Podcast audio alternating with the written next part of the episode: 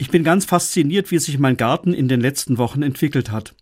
Eigentlich ist es jedes Jahr dasselbe. Am Ende des Winters sieht alles so trostlos aus und ich kann kaum glauben, dass da mal wieder Leben reinkommt. Und dann passiert das Wunder doch. Dieses Jahr hat das relativ feuchte Frühjahr das Wachstum angeregt und gefördert. Beinahe schlagartig ist das passiert. Ich hatte das Gefühl, den Pflanzen beim Wachsen zuschauen zu können. Und jetzt steht alles in voller Blüte. Der Holunder ist voller Blüten und die verbreiten einen köstlichen Duft. Die verschiedenen Rosen sind aufgeblüht und verzaubern mit ihren Farben den Garten. Was für eine Fülle.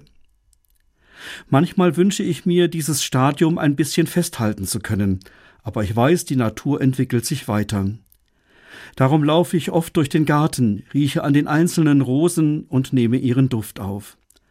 Manchmal weht auch der Wind ihren Duft zu mir auf die Terrasse, und mit geschlossenen Augen genieße ich die Fülle.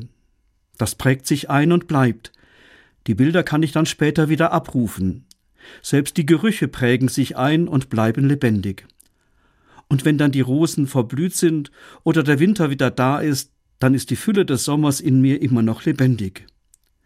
Dieses Jahr habe ich die Holunderblüten zur Gelee gekocht und aus den Rosenblättern ist ein Sirup entstanden. So habe ich den Sommer mit seiner Fülle konserviert. Meine Gedanken gehen noch weiter. Die Fülle, die ich gerade erlebe, ist ein Hinweis auf die Fülle des Lebens, die mir nach dem Tod von Gott geschenkt wird.